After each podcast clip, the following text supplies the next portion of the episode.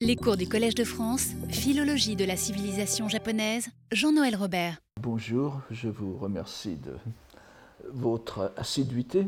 Et nous allons aujourd'hui euh, aborder, comme vous voyez le titre, euh, quelques questions morales et religieuses, euh, questions auxquelles je ne prétends pas répondre, vous verrez pourquoi. Donc nous avons vu à la leçon précédente le double commencement du grand miroir des voluptés, le Shoen Okagami, l'histoire du second libertin, donc le Ko Shokuni Dayotoko.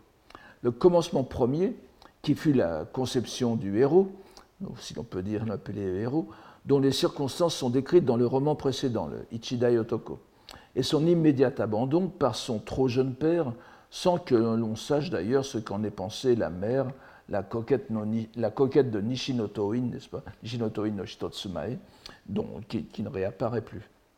Et puis, en second, donc le second commencement, la récupération miraculeuse par le même père au premier chapitre du Grand Miroir, qui fait don à son fils par l'oiseau mythique interposé, l'oiseau Callistum, l'oiseau au beau visage Bimencho, d'une transmission secrète de la voix du plaisir, le Shikido Hiden au nom de la profonde affection paternelle qu'il ressent à son égard, Oyako no Chigiri Fukaku, qui est euh, un, trait d'humour euh, de Saikaku, n'est-ce pas, puisque nous avons vu les circonstances. Cette transmission légitime, cette transmission légitime le nom du second libertin, Yoden, comme transmetteur des voix de ce monde. Yo no nakao tsutauru otoko. Nous avons souligné l'ironie sardonique de Saikaku, qui transcrit ainsi les paroles du père dont il avait décrit l'attitude considérablement moins responsable dans son premier roman. Donc le Oyako no Shigiri, le lien qui unit, le, contrat presque qui unit père et fils, il ne faut pas trop y compter dans la réalité. D'aucuns pourraient dire qu'à 15 ans, voire 14 selon le décompte japonais, c'est l'âge qu'avait le, le, le, protagoniste lorsqu'il a conçu son fils, on ne peut s'attendre à ce qu'un adolescent s'engage ainsi dans une vie d'adulte qui le priverait de toutes les libertés de la jeunesse.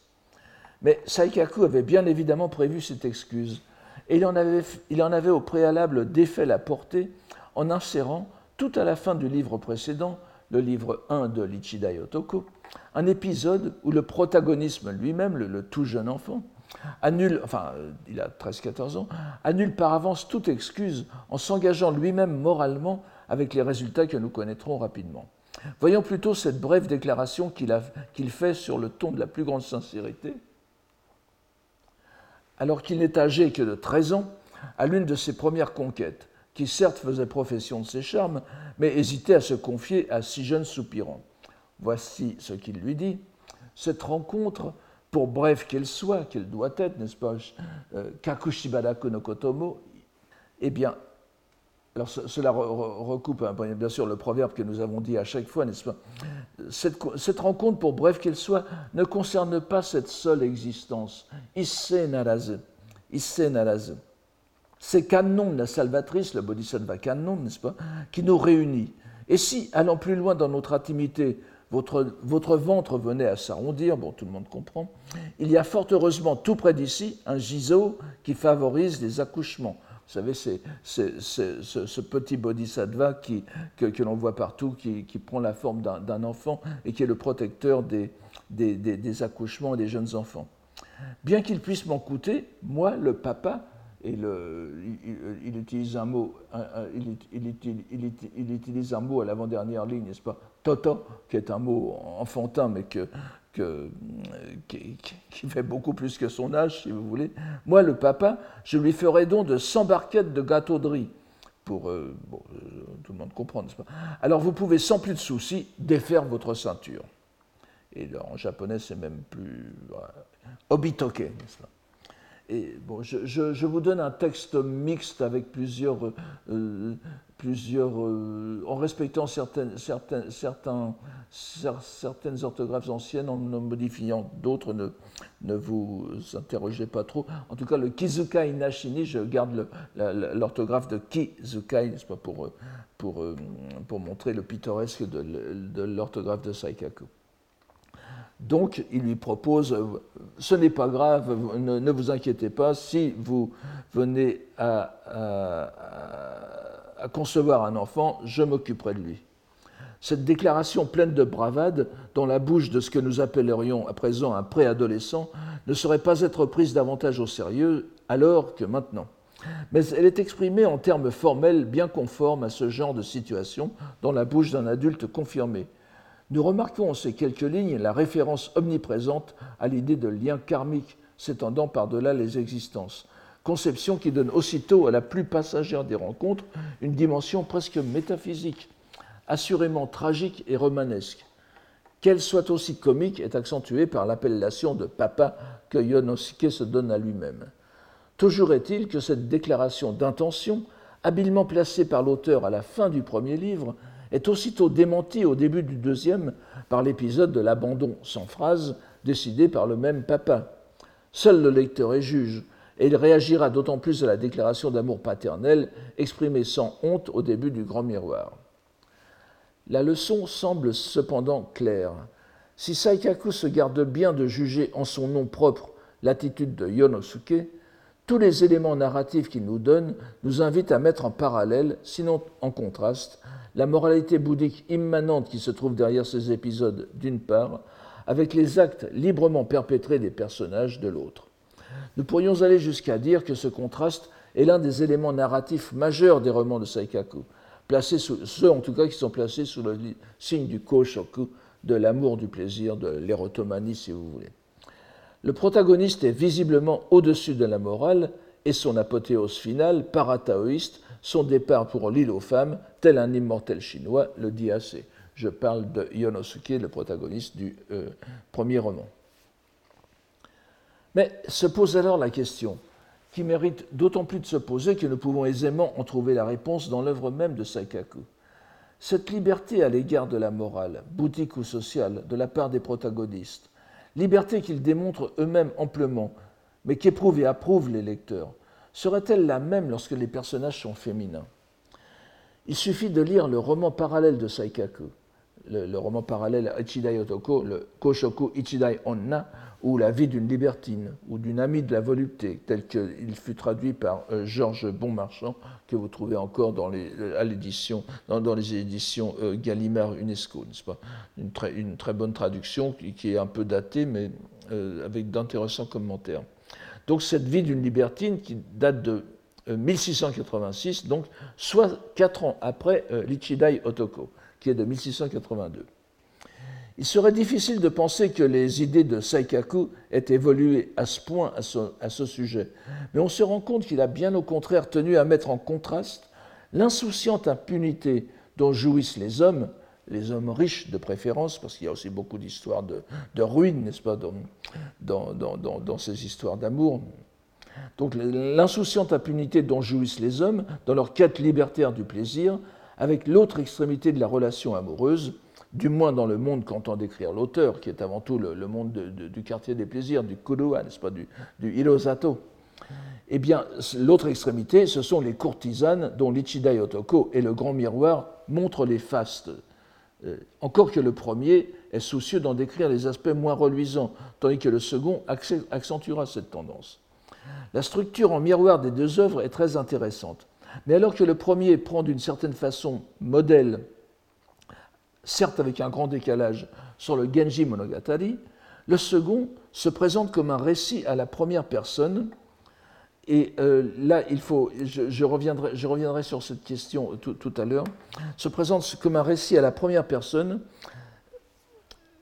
justement, encore que cet aspect soit considérablement atténué dans le corps même du récit, au point que je traduirai ici à la troisième personne l'extrait que je vais vous montrer.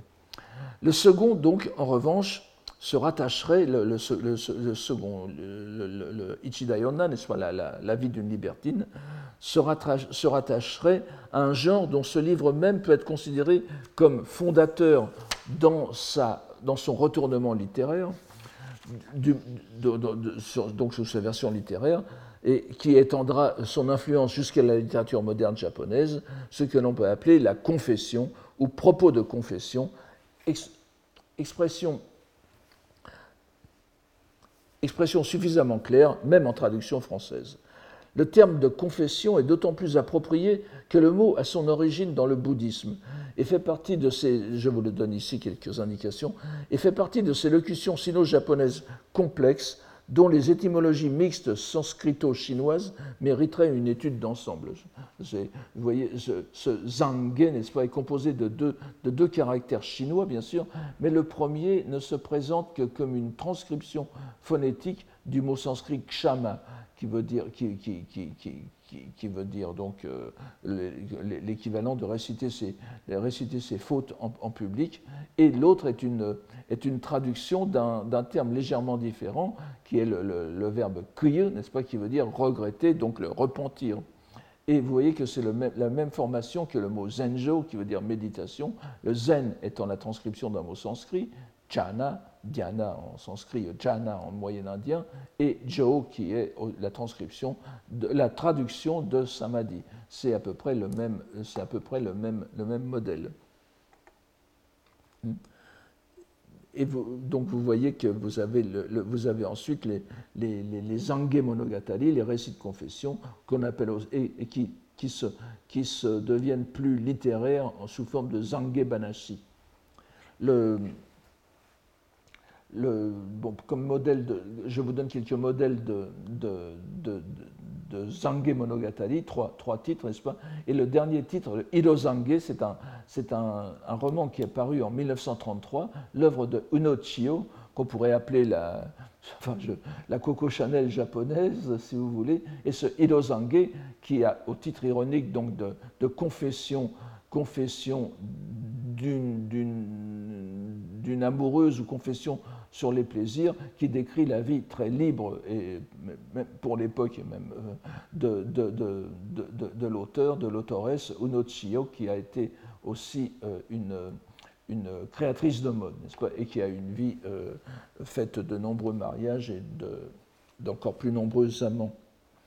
Donc cette, ce Ichidayonna peut être considéré comme le point tournant de la transformation d'un genre traditionnellement attesté, traditionnellement attesté en un nouveau genre littéraire, les récits de confession, qui étaient, semble-t-il, à l'origine des éléments de la prédication itinérante des moines, n'est-ce pas, des exemples d'itinéraires individuels vers la voie bouddhique, avant d'être regroupés en recueil à l'extrême fin du Moyen Âge. Ce que je vous donne ici, c'est de dire que nous ne sommes pas du tout dans la même atmosphère morale que dans le Ichida Yotoko.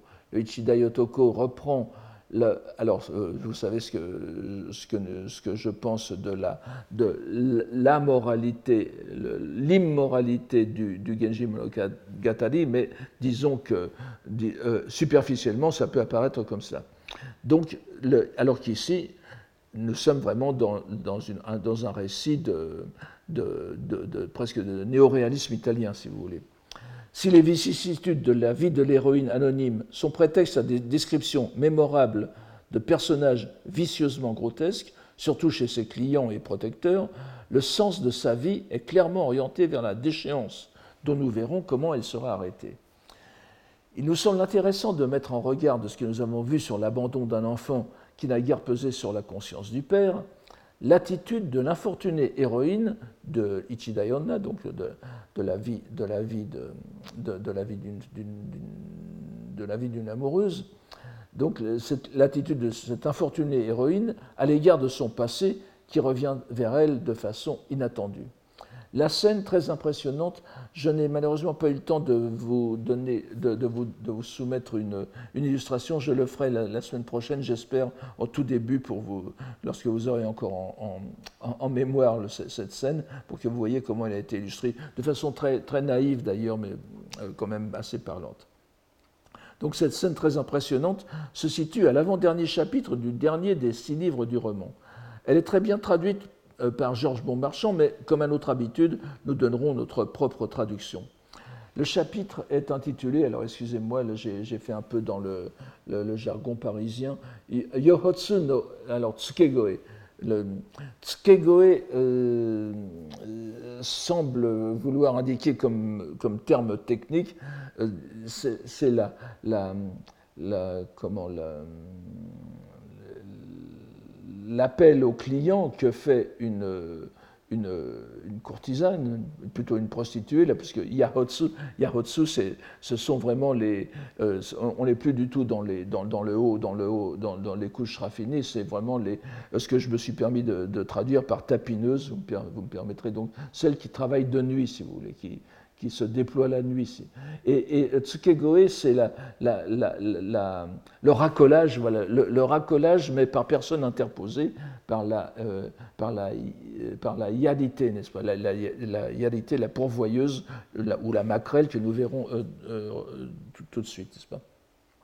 Donc ce chapitre est intitulé Yahotsu no Tsukegoe, ce que j'ai traduit par les appels des tapineuses, si vous voulez bien m'excuser, et je mets la narration à la troisième personne en raison du style.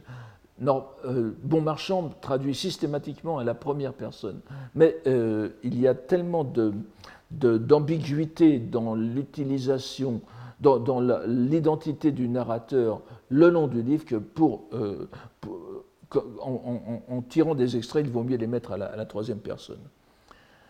Je reviendrai là-dessus dans un instant. Alors voici le. Elle allait à présent vers ses, voici la traduction que j'en ai faite. Elle allait à présent vers ses 65 ans. Si on lui donnait à la voir un peu plus de 40 ans.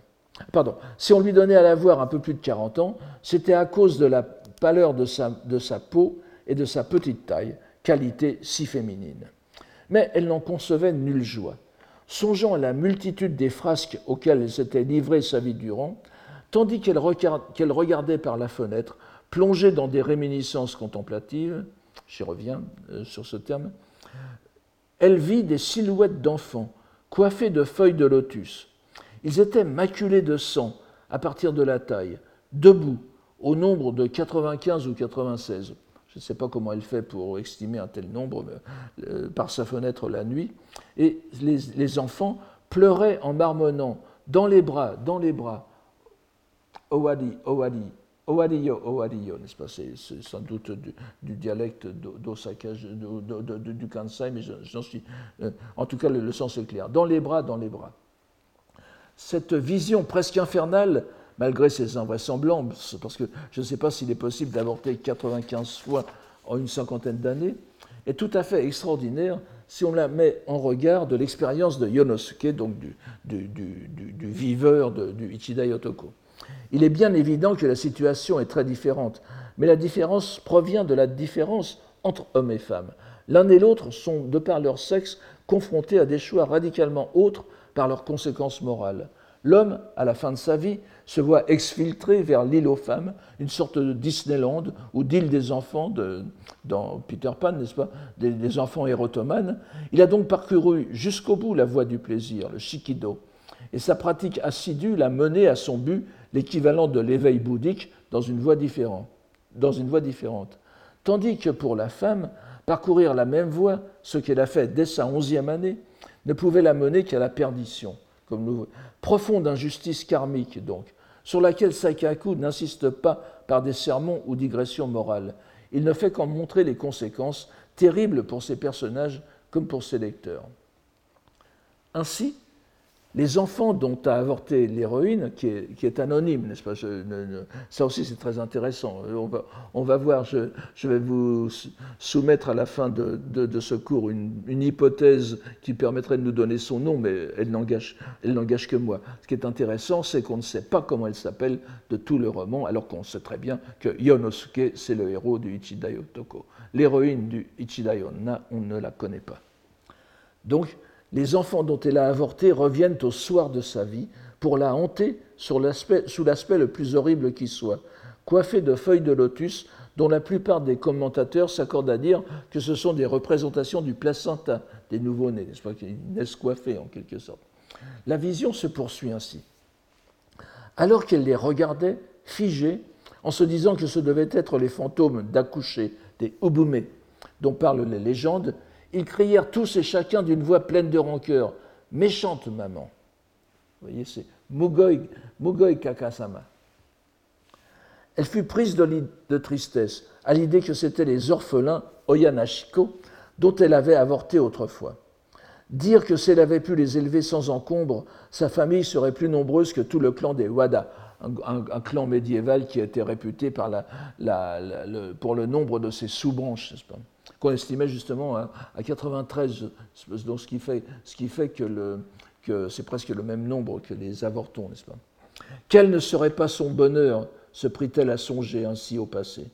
Peu après, ils disparurent d'un seul coup, Atte, n'est-ce pas? Euh, Qui était Atte qui était, ils disparurent d'un seul coup sans laisser de traces.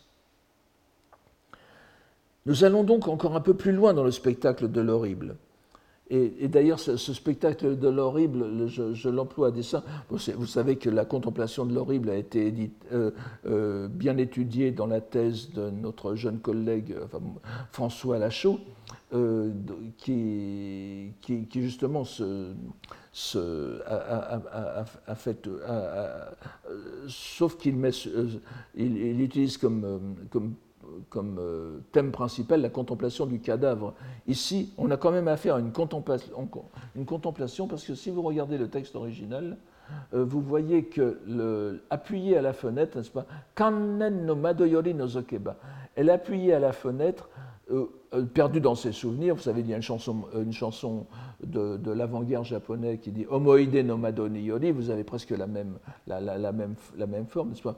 Pencher, pencher à la fenêtre de mes souvenirs. Là, c'est mais, kannen est un terme technique bouddhique. Je sais bien qu'il a été dévalorisé dans la dans la dans la dans la dans, l'usage postérieur. Il a été repris d'ailleurs dans le dans le vocabulaire philosophique moderne pour traduire le, le concept euh, occidental de idée donc ce n'est pas un terme anodin. Et kannen veut dire, vraiment, je, l'ai traduit par réminiscence contemplative. contemplative. Kan veut dire l'observation, nen veut dire le souvenir, n'est-ce pas? Donc il y a, on a presque ici une idée de méditation bouddhique qui est derrière.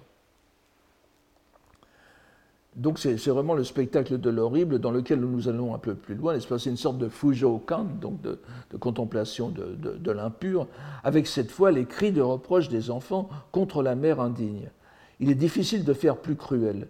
Et nous n'aurons pas besoin de citer plus de passages pour montrer que Saikaku, dont on célèbre l'amoralisme, tout en reconnaissant l'acuité de cette description euh, sociale qui débouche effectivement dans le vocabulaire moderne sur une critique des mœurs de son temps, que Saikaku donc ne se tient absolument pas à l'écart des contemplations morales à proprement parler, lesquels se fondent entièrement sur la doctrine bouddhique. C'est ça qui est intéressant.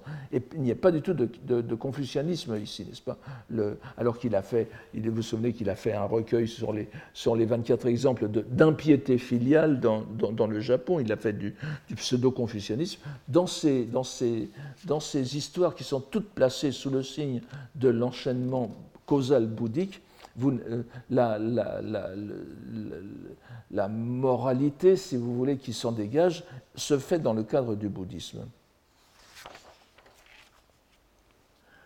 Donc, après une telle vision d'horreur, c'est toujours l'Ichidayonna, n'est-ce pas? Il reste peu de choses à faire.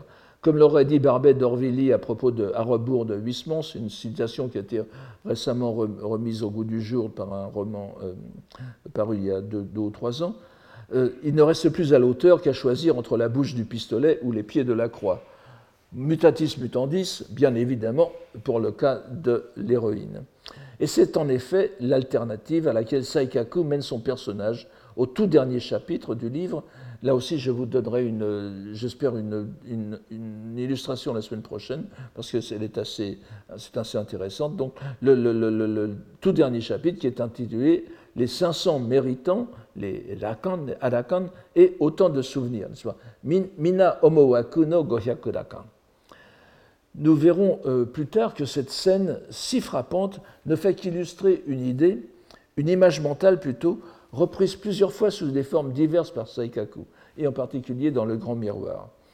Il ne sera pas nécessaire de revenir ici sur la alors parce que ça prendrait vraiment trop de temps, de revenir sur la définition des méritants. Je, traduis méritant, euh, le, terme sanskrit arat par méritant et pas militant, n'est-ce pas Parce que euh, c'est sans doute l'une des étymologies les plus probables, euh, une étymologie qui a été reprise dans la traduction sino-japonaise que vous voyez ligne 3, Ogu, littéralement les dignes d'offrande, ceux à qui il convient de faire offrande. C'est aussi un terme qui a été traduit parfois en sino-japonais par Setsuzoku, ceux qui, euh, ceux qui tue les brigands, n'est-ce pas? C'est d'ailleurs la traduction, la, traduction à peu près euh, commune en tibétain, Jachol. Et, euh, comme vous le savez, les Arats sont des. Alors il faut, oui, quand même une brève explication, mais euh, ce, sont les, ce sont ceux qui sont parvenus au bout de la voie des auditeurs, n'est-ce pas Les monde, les Shravakas, c'est-à-dire l'étape la plus élevée auquel peuvent parvenir ceux qui ne sont pas Bouddhas, dans les, conceptions du petit véhicule, du shojo. Et euh, ces, euh, ces arats euh, désignent en priorité les, grands disciples du Bouddha, du Bouddha historique, de Shakyamuni, qui étaient présents autour de lors, lors de, son nirvana. Et ça a donné la présence des arats autour du, nirvana, du Bouddha couché en, nirvana, n'est-ce pas, a donné naissance à toute une, une tradition iconographique euh, qu'étudie, je crois d'ailleurs aussi euh, notre collègue François Lachaud. Et cette tradition euh, iconographique née en Chine a fait des, c'est encore davantage développé au Japon dans le côté quelque peu satirique. Les, les Arats étant par définition des Indiens, c'est-à-dire des noms chinois et des noms japonais, ils avaient des traits physiques qui euh, ont été exagérés par les, par les peintres et les sculpteurs, parce que là, nous avons affaire à des sculptures ici, des sculptures, les, sculpteurs japonais en particulier, qui imaginent les traits les plus grotesques qui soient, et euh, comme ils n'ont pas la réserve japonaise, les manifestations de douleur des arats à la, à la à, la mort du Bouddha sont grotesques aussi, c'est-à-dire qu'on les voit, on les voit euh, pleurer, se déchirer, se, griffer, quelques-uns se coupent le nez, le, nez qui est exagérément long, bien sûr, comme, les, Occidentaux sont, parce que n'oubliez pas que ce sont des, Occidentaux, des, gens du Sai-Iki, n'est-ce pas, pour les Chinois et les Japonais. Donc ça donne lieu à, une grande richesse iconographique et surtout, un peu comme les comme les, les, soldats de, les, soldats de l'empereur Qin Shi Huangdi, n'est-ce pas? Tous les visages de ces arats, qui peuvent être au nombre. Alors 500, c'est le nombre maximum, il y en a, n'est-ce pas? Mais on, peut, ça, le, nombre peut euh, évoluer entre 12, 24, etc. Euh, tous ont un visage différent, n'est-ce pas? Donc euh, c'est c'est dans, ce contexte qu'apparaît la, dernière scène. Évidemment, les, ces arats, ces méritants, dakan en japonais, accentuent le pittoresque de la scène en même temps que son aspect religieux. Donc je vous la résume ici. La narratrice, donc, qui était tombée au chapitre précédent tout en bas du simulacre de hiérarchie du quartier des plaisirs, devenue qu'elle était pourvoyeuse ou maquerelle, n'est-ce pas, euh, yalité, n'est-ce pas euh, c'est une fonction de, de euh, assez méprisable. Qui, elle s'occupe en quelque sorte du dispatching, si vous voulez, de, des, des, des, des, prostituées, des, tapineuses, et, qui sont elles-mêmes les pauvres parmi les pauvres. C'était donc les yalités, une sorte de capot du camp de concentration chamarré qu'était le Kodowa, le quartier des plaisirs. Elles étaient détestées cordialement de toutes les filles qu'elles maintenaient sous leur surveillance. Alors à présent, dégoûtées de la vie qu'elle a menée jusqu'alors, elles se rendent à un temple proche, le Dayunji de, de, l'école de la Terre pure. Enfin bon, cela ne, nous ne nous, retiendra pas ici, donc, dans, un temple proche, avec cette fois une intention purement religieuse, puisqu'elle ne relève plus de ce monde. Elle veut no negai koso. Euh, donc, afin qu'au moins se réalisent mes souhaits pour l'existence à venir. Elle n'a plus rien à espérer de cette vie, mais ne perd pas l'espoir d'une grande réinitialisation, si on peut dire, ou de remise à zéro pour sa renaissance. Sans revenant du pavillon principal du temple, où elle a sans, nul doute fait sa, prière, ses, prières, elle aperçoit la chapelle, donc le, le, Gohyakurakan no Do Arishine, la chapelle des 500 Zarats, qui y faisait face, et s'approche pour l'inspecter, Tachi Nozokeba. C'est le même mot, n'est-ce pas? On voit encore ici un vocabulaire proche de la méditation bouddhique, le même Nozokeba que dans la phrase où elle regardait la fenêtre des réminiscences contemplatives. Et ce ton de pratique méditative sera accentué dans les phrases suivantes. Son inspection des, 600, des 500 dignes d'offrande est pour elle une expérience bouleversante, car la, verve des sculpteurs bouddhiques, n'est-ce pas, les bushi, qui se donnent en général libre cours dans cette série de portraits grotesques et singuliers, où aucun, aucun visage ne ressemble à l'autre, et le fait que ces arats donc, soient par définition des barbares de l'Inde, euh, a fait donc que, les, gens ont fait, ont fait rivalisent, de, de, de grotesque et de ridicule. Cela explique donc que la courtisane déchue retrouve sans peine, mais à son plus grand étonnement, les portraits de nombre de ses anciens amants et clients parmi ces 500, ces 500 sculptures. Nous ne pouvons qu'inviter ici à lire plus en détail le passage comique, presque euh, rabelaisien, dans la, dans la traduction de Bon Marchand. Mais citons ici les principaux passages euh, qui doivent nous retenir de cet épisode. C'est ainsi qu'a contemplé en profonde attention Kokoro Shizukani, c'est Sojite Gohyaku no Kokoro Shizukani Mitomeshini. C'est ainsi qu'a contemplé en profonde attention l'ensemble des 500 Bouddhas. Bon, l'auteur simplifie, les rakans sont transformés en Bouddhas.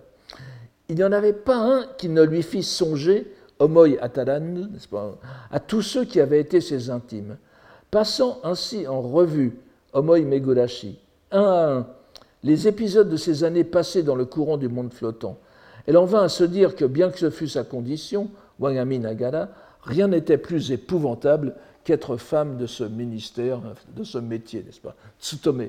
Tsutome peut vouloir dire euh, aussi bien désigner la condition religieuse que la condition de voleur, que la condition de, courtisane. Remarquons l'étrange emploi de l'adjectif, adverbe ici, shizuka ni que je traduis par en, profonde, en profonde attention.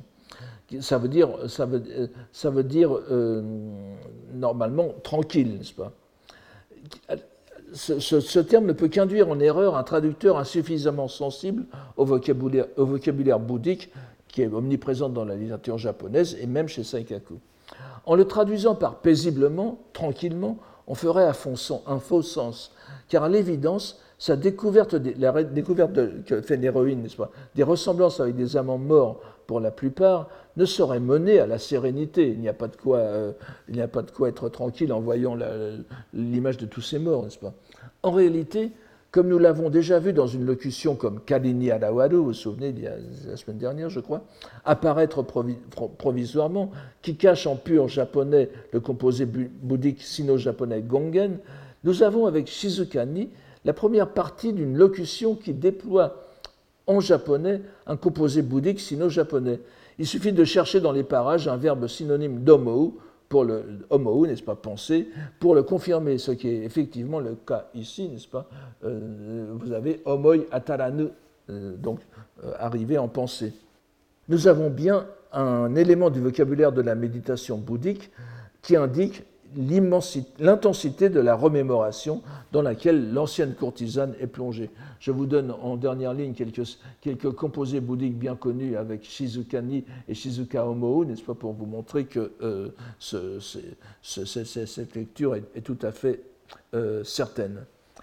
Les plus anciens auditeurs se rappelleront que nous avons vu quantité d'exemples de cet emploi de Shizuka dans le Senjusho et il n'est pas nécessaire de s'y étendre davantage, si ce n'est pour remarquer la continuité de cet usage par-delà les siècles. Et l'article de euh, Arthur de France que j'ai mentionné la semaine dernière fait aussi euh, état de ce, de, ce, de, ce, de ce, sens de shizukanisme. Mais l'on voit aussi que le contexte narratif est l'occasion de faire ressurgir de façon inopinée ce que nous avons souvent appelé le bruit de fond bouddhique de la littérature japonaise. Encore une fois, c'est ici le moment où se déploie dans toute sa pertinence originelle la notion de lien causal, euh, couplée à celle de narration et de contraction d'affinité avec la loi bouddhique, innen kechien N tout court. Et le lecteur se doit d'en être pleinement conscient s'il veut comprendre les vicissitudes de la pensée des personnages. Pensée est, bien évidemment ici le mot par lequel nous tentons de rendre kokoro, qui désigne toutes les fonctions psychiques, et en dernière instance le moi profond, le honshin. Vous le verrez tout à l'heure. On s'aperçoit bien, au hasard de ces rencontres de vocabulaire où des termes bouddhiques sont encryptés dans la narration, tout en étant reconnaissables pour peu que l'on ait conscience de leur origine, que ces représentations sont à fleur de surface et, ne demandent qu'à ressurgir lorsque le contexte s'y prête. Mais poursuivons la lecture. Accablée par son malheur, l'héroïne prend conscience de la vacuité de sa vie. Les hommes de sa vie se comptaient par dizaines de milliers, n'est-ce pas Suman ni Amali. Et elle se retrouvait toute seule. Quelle honte, quel déshonneur de vivre aussi longtemps. Elle avait la poitrine comme écrasée par la roue de feu des enfers. Hinokuruma, Ses larmes coulaient comme de l'eau bouillante. Et subitement, le cœur pris dans son cauchemar, je pense qu'il faut traduire ici, Mutsu, par, Yume par l'aspect le, plus épouvantable du, rêve, n'est-ce pas? Oubliant qu'elle se trouvait dans un temple, elle, perd toute contenance, donc, elle, s'affaissa sur le sol. Si l'on songe que l'écrivain Simon se vantait d'avoir connu dix mille femmes dans sa vie, et si l'on se rappelle le rythme infernal des rencontres que décrit l'héroïne de Nichidayonna dans les époques les plus infortunées de sa vie, ce nombre de plusieurs dizaines de milliers n'est peut-être pas invraisemblable. Il est à comparer avec les quatre mille et quelques, tous sexes confondus, dont le libertin peut, seulement se vanter. Il y a vraiment une différence d'échelle. Quoi qu'il en soit, la seconde vision, celle des Rakans, des, dignes d'offrande, après celle des avortons du chapitre précédent, terrasse les ultimes barrières de sa résistance mentale.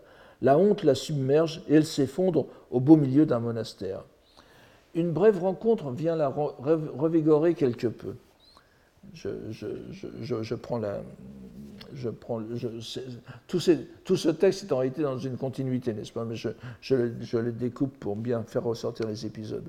Quand une troupe de moines s'approcha, annonçant la tombée du jour, et tandis que, surprise par le son de la cloche, elle reprenait, ses esprits, ils demandèrent avec douceur à la, vieille femme qu'elle était si elle versait des larmes pour un enfant ou un mari parti avant elle, qu'il aurait cru reconnaître parmi les, les, les les méritants. Sa honte ne fit alors que redoubler. La prévenance des moines, qui ne reconnaissent pas, et d'ailleurs c'est peut-être délibérément, ils font semblant de ne pas reconnaître sa condition misérable, et affectent de la prendre pour une honnête bourgeoise ayant perdu un enfant ou un mari, alors que le lecteur sait qu'il y en a une centaine pour l'un et des myriades pour l'autre, cette prévenance est le coup de grâce et la malheureuse décide sur le champ de mettre fin à ses jours en se jetant d'une cascade voisine dont les proportions sont quelque peu grossies par le romancier parce qu'il n'aurait pas pu s'y suicider dans la cascade qui est à, Kyoto. Le suicide serait sans doute une bonne manière de clore cette vie pour un dramaturge, un Chikamatsu par exemple, et euh, dans d'autres pièces narratives de, de Saikaku. Mais évidemment, il n'y aurait pas eu de roman si son projet avait abouti. Il se trouve heureusement du secours. Une vieille connaissance d'autrefois Mukashi no Yoshimiyaru Shito, une vieille connaissance d'autrefois, retint son geste et alla jusqu'à lui confectionner une, une, une shomiya, sasabuki, sasabuki au shitsurai, en l'encourageant ainsi, donc c'est-à-dire euh, couverte de feuilles de, bambou, n'est-ce pas C'est un habitat minimum. En l'encourageant, en l'exhortant en ces termes, pour mourir, vous avez bien le temps. Renoncez plutôt à la vanité, kogi, de la vie menée jusqu'à présent, imamane no kogi, n'est-ce pas Honshin été pour faire retour à l'esprit foncier, Honshin, qui est en vous, et entrer dans la voie de Bouddha. Elle se pénétra singulièrement du elle se pénétra singulièrement du, conseil et passa dès lors nuit et jour dans la, dans la concentration exclusive sur la commémoration du Bouddha derrière cette porte de planche. Nembutsu Zammai. Grâce à cette intervention providentielle, où nous voyons une fois de plus opérer la puissance du lien karmique par l'intermédiaire d'une connaissance d'autrefois, Mukashi no Yoshimi Arushito, à propos de qui nous ne saurons rien d'autre d'ailleurs, mais qui fait ici, sans ambiguïté, œuvre d'amis de, bien. Zen Chishki, n'est-ce pas, en dernière ligne. C'est l'ami de bien, littéralement, la connaissance de bien. Ce personnage omniprésent de la littérature bouddhique, dans la littérature médiévale japonaise surtout, qui a pour rôle d'orienter vers la, voie bouddhique le protagoniste du récit.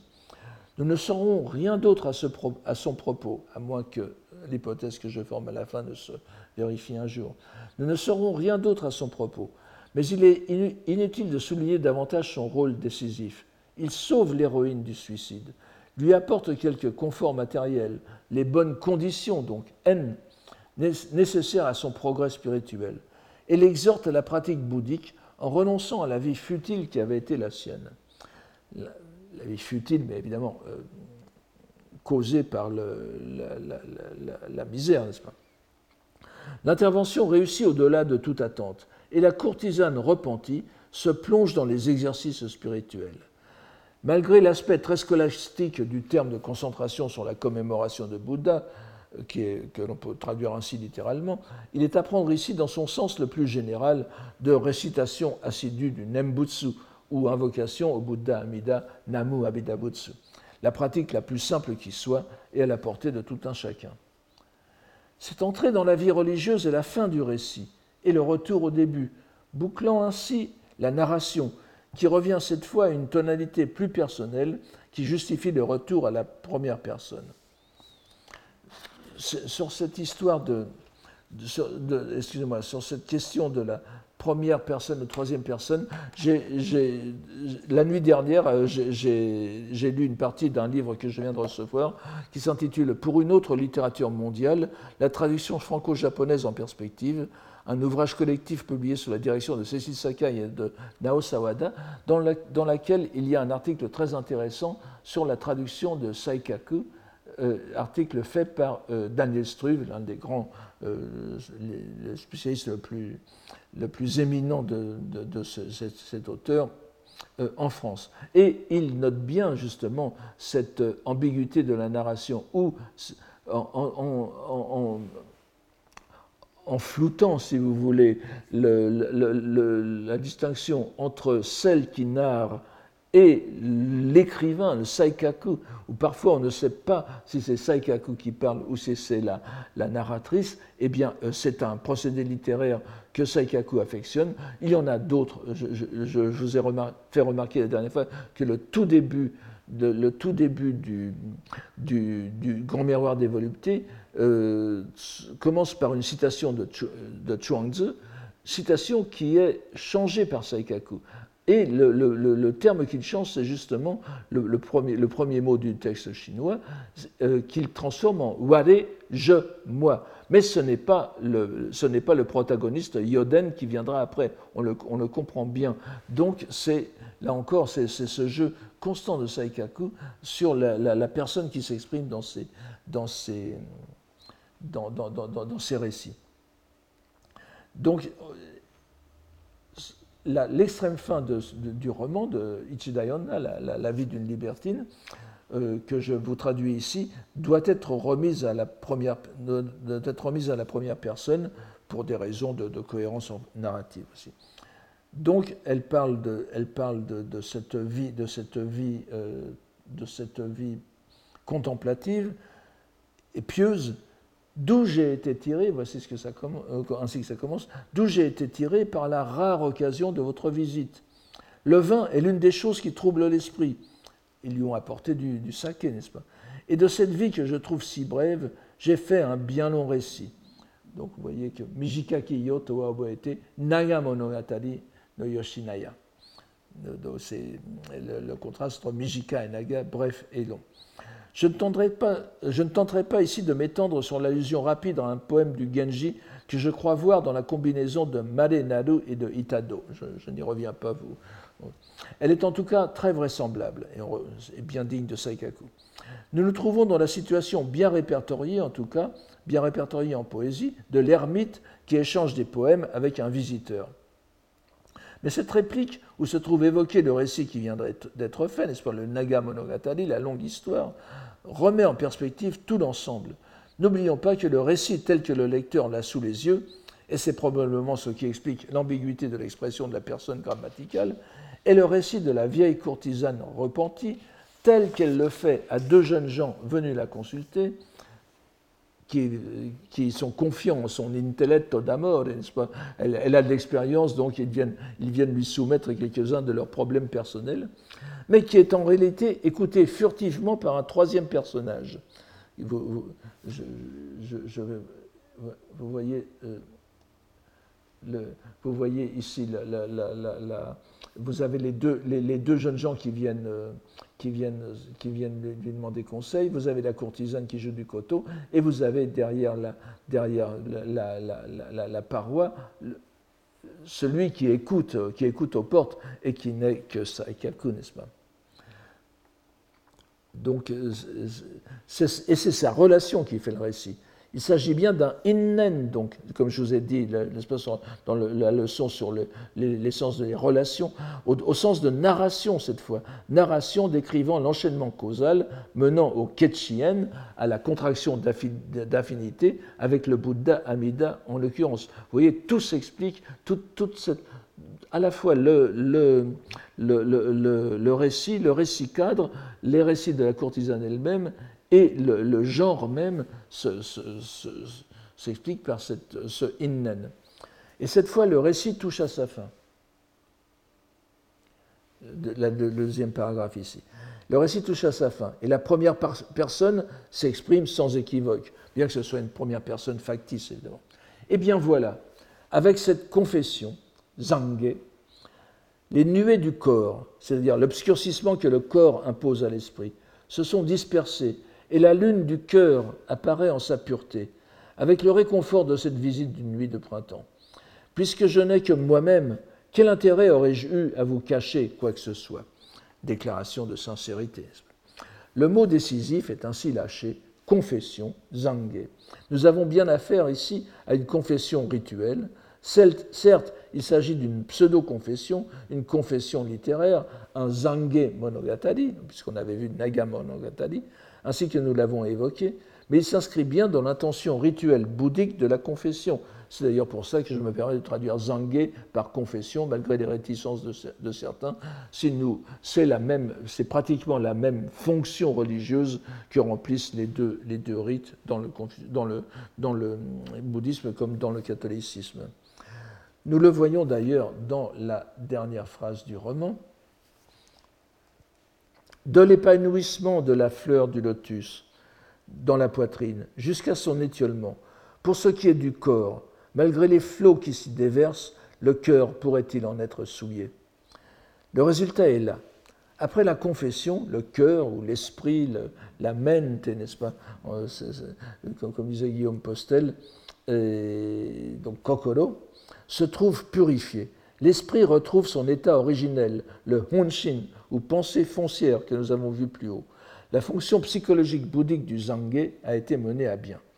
Nous sommes bien évidemment dans une atmosphère toute différente de la vie du libertin. Malgré le réalisme minutieux des descriptions de l'Ichidayonna, de la vie d'une libertine, qui en fait un document exceptionnel sur l'univers de la prostitution et des quartiers de plaisir, nous voyons que le cadre qu'a donné Saikaku au récit en transforme radicalement la nature le document réaliste et moral au sens de science des mœurs devient un récit moral, plus encore un récit de libération. Il est intéressant de s'arrêter sur le vocabulaire de la, repentie dans ces dernières lignes. Nous constatons qu'à deux reprises, elle reprend la cotomie corps et cœur, mi to kokoro, shinjin en sino-japonais, qui est, comme nous le savons, un, binôme conceptuel fondamental dans le bouddhisme. Comme on, peut s'y attendre de la part d'un auteur aussi tardif, ce binôme porte avec lui une tradition sémantique vieille de plusieurs siècles en langue japonaise. Nous avons eu par ailleurs l'occasion d'en traiter chez Murasaki Shikibu comme chez Dogen, ainsi que dans notre cours sur le Senjusho, donc les, récits, récits concernant Saigyo. Il est évident qu'ici, elle utilise au mieux le terme japonais mi dans l'ensemble de ses nuances, et les deux principales en particulier que nous avons vues dans le Senjusho, à savoir le corps, bien sûr, mais aussi la condition sociale. et le corps des courtisanes est parfaitement superposable à leurs conditions sociales. Et le, mythe de la courtisane, ce sont vraiment les, deux, sa, qualité de, de, courtisane et le corps qui a été l'objet de son ministère, l'instrument de son ministère. On relèvera d'ailleurs à ce, propos les nombreuses allusions que fait l'héroïne à son état physique au cours de sa narration. Elle se décrit souvent comme amaigrie, euh, squelettique, mourant de faim, les, vêtements rapiécés, etc. Les flots de souillure phénoménales qui se déversent sur elle n'ont cependant pas atteint son cœur, son cœur foncier, qui demeure aussi pur que la fleur de lotus au-dessus de la fange. Ce serait certainement l'occasion de citer à ce sujet une, multitude de poèmes, et en particulier des poèmes de, de, sur la fleur du lotus, qui est l'épanouissement de la pensée et au-dessus de la boue du monde. Mais euh, nous n'en pas euh, le temps aujourd'hui. Il faut en effet plutôt revenir sur la situation mi, le mi final de la narratrice, lorsqu'elle a enfin raconté l'histoire de sa vie aux deux damoiseaux venus s'enquérir auprès d'elle des choses de l'amour. Comme le montre la, soigneuse illustration du frontispice, la courtisane s'est installée, ou a plutôt été installée par l'ami de bien inconnu, n'est-ce pas, le, Mukashi no Yoshimi, dans un ermitage tel que nous les trouvons dépeints dans de nombreux textes médiévaux. Nous pourrions songer par exemple à le comparer à celui dépeint dans le Hojoki. J'aimerais bien avoir l'occasion d'y revenir, mais je ne sais pas si le calendrier de mes cours me le permettra. Les deux ermites ont en commun, le, celui du Hojoki, donc qui est Kamono Chome lui-même, ont en commun de posséder un koto, vous voyez, une, une cithare japonaise. Et bien qu'il ne soit pas fait allusion au moindre écrit dans la hutte de la vieille femme, le fait qu'il se consacre à l'invocation du, du, Bouddha Amida rejoint la pratique de Kamono Chome, qui a aussi orné son ermitage d'une icône de ce Bouddha, entre autres, et qui se consacre à la, à la récitation du nom de Bouddha Namu Amida Butsu. Bien évidemment, Saikaku ne peut s'empêcher d'être lui-même. Et l'une des conditions secondaires qui menèrent à, cette narration, le N, n'est autre que le vin, le, saké que lui apportèrent ses visiteurs. Pour quelqu'un qui est entré avec détermination dans la voie bouddhique, cette incartade est un peu étonnante, parce que parmi les, principes élémentaires à respecter quand on s'engage dans la voie bouddhique, c'est ne pas boire d'alcool. Mais euh, aux yeux de Saikaku, en, en, tout cas, cette incartade n'est pas du tout invraisemblable, car il a décrit par ailleurs la, versatilité de dames entrées en religion pour succomber ensuite à leur passion. J'espère que nous aurons l'occasion d'en voir un ou deux épisodes. Mais cette touche ironique, dont on ne contestera pas qu'elle est là pour adoucir l'ambiance euh, ascétique de la scène initiale, ne change en rien le caractère de l'ensemble. Il s'agit bien d'une confession, et donc d'un acte de repentir, une idée que l'on aurait de la peine à trouver dans les deux romans dont les héros sont masculins. Le seul repentir, nous le verrons, manifesté par les personnages, concerne les dépenses d'argent inconsidérées. Il y a donc dans ce fait une immense injustice, une profonde inégalité dans la, manière dont les hommes et les femmes traversent, Wataru, n'est-ce pas, ce monde flottant et sinistre. La voie du plaisir est une autoroute à deux voies. Et chez Saikaku, en tout cas, les destinations ne sont pas les mêmes. Il est euh, certain, quoi qu'il en soit, que quelle que soit la sincérité dont, on puisse faire crédit à l'auteur lorsqu'il dresse ce cadre bouddhique, la simple nécessité dans laquelle il se trouve d'élaborer un tel cadre lorsqu'il s'agit de femmes implique un jugement moral non exprimé. Il estime à l'évidence que les conséquences de la débauche ne sont pas les mêmes selon les sexes. La relation Mi et Kokoro est donc un lien causal avec la narration il est bien évidemment impossible de trancher la question de savoir si Saikaku a choisi ce sous-genre du Zange Monogatari dans le Koshokumono, ce qui peut apparaître comme une contradiction dans les termes, n'est-ce pas? Koshokumono, la, la recherche du plaisir, le Zange, la confession.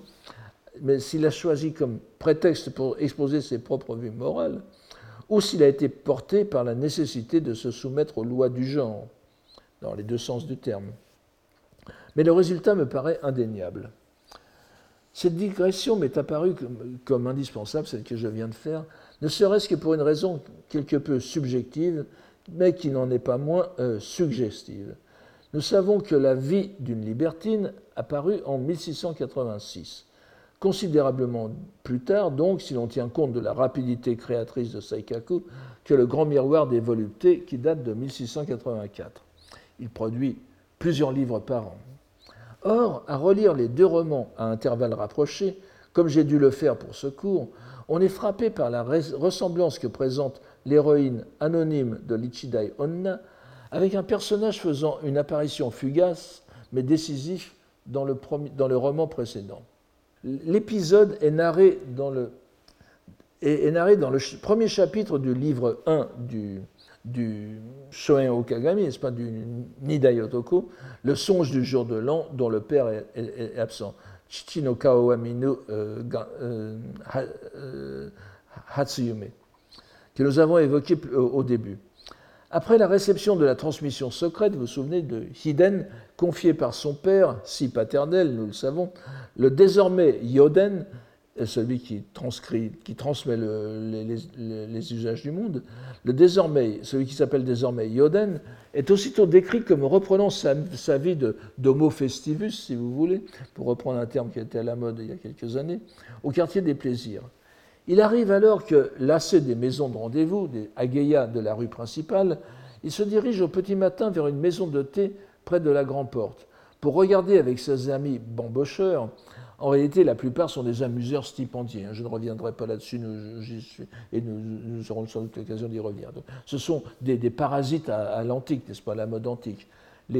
alors, ils viennent regarder les, clients qui ont été obligés par le couvre-feu de passer la nuit au Kudua, au quartier des plaisirs, après la fermeture de la Grande Porte à partir d'une certaine heure, on ne peut plus quitter le quartier des plaisirs, on est obligé d'y passer la nuit, ce qui, est une source de revenus euh, considérable. Euh, et donc, ils se hâtent de retourner au petit matin vers leurs affaires de la ville, leur, commerce, leur, leur, euh, leur, leur, métier, s'ils sont des médecins, et auprès de leur, de leur, de seigneur, s'ils sont des samouraïs.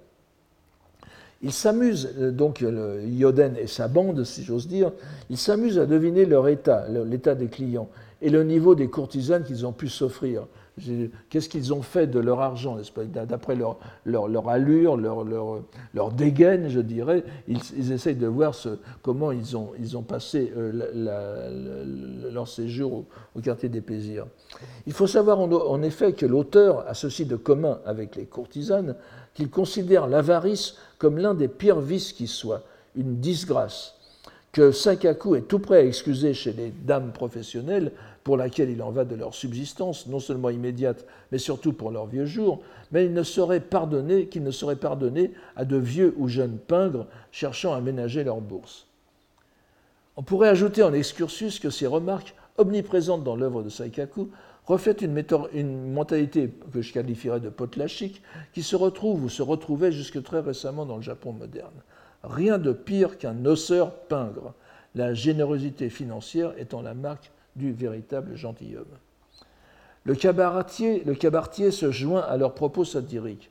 Lorsque survient une femme de connaissance, Mitayo Nadoonna, qui est ainsi décrite, je vous, donne ici, son front était strié des rides de la plage de Shiga, c'est-à-dire du lac Biwa, donc qui est tout près de, Kyoto, de l'autre côté des de montagnes. Sa tête couronnée des neiges du Fuji de la capitale, Miyako no Fuji, c'est-à-dire le mont qui est, qui est au nord-est de la capitale. Coiffée d'un fichu de coton, elle portait un habit à motif d'écailles de tortue qui fut jadis à la mode. Vous voyez, elle, avait eu son heure de gloire, mais ça faisait longtemps qu'elle était passée. Serrée d'une ceinture le kimono était serré d'une ceinture rapiécée, rapiécée n'est-ce pas, qu'elle avait nouée à droite, ce qui indique qu'elle était ou qu'elle avait été une yalité, une fournisseuse, donc une pourvoyeuse, une maquerelle. Son allure, et là c'est assez amusant, son allure révélait une personne hors du commun. Tadamono Towa c'est une expression qu'aime bien Saikaku. Normalement, ça désigne une personne une personne de, bien, n'est-ce pas? Una donna per bene, diraient les, Italiens. Mais euh, chez lui, c'est quelqu'un qui est digne d'attention par la matière narrative qu'il va fournir, n'est-ce pas? Cette remarquable description ne l'est pas tant par les détails vestimentaires précis, qui sont bien typiques du côté euh, Brent Easton Ellis de Saikaku, à moins que ce soit l'inverse, que par les allusions géographiques, topo, toponymiques, n'est-ce pas, qui, sont là. La vieille maquerelle est la carte vivante, incorporée de Kyoto, La regarder, c'est contempler la capitale elle-même. Elle a le lac Biwa, elle a le mont Hiei, n'est-ce pas? Mais c'est la capitale sous son jour, évidemment, le moins avouable.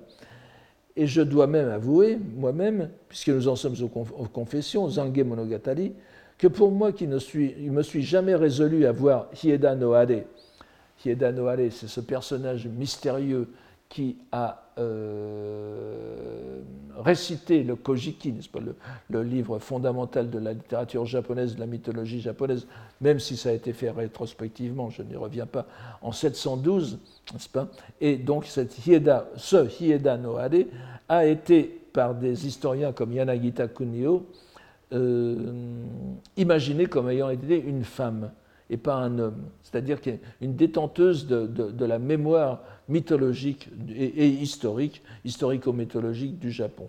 Alors malheureusement, cette thèse est réfutée par la plupart des historiens, mais euh, j'ai toujours pensé en voyant cette dame à Hieda no Are féminisée de euh, Yanagita Kunio. Après tout, Kannon, la déesse Kannon, c'était un, homme à l'origine, n'est-ce pas? Bodhisattva, c'est du, masculin en sanskrit, donc il n'y a pas d'ambiguïté, alors qu'au Japon, elle a été présentée sous forme féminine.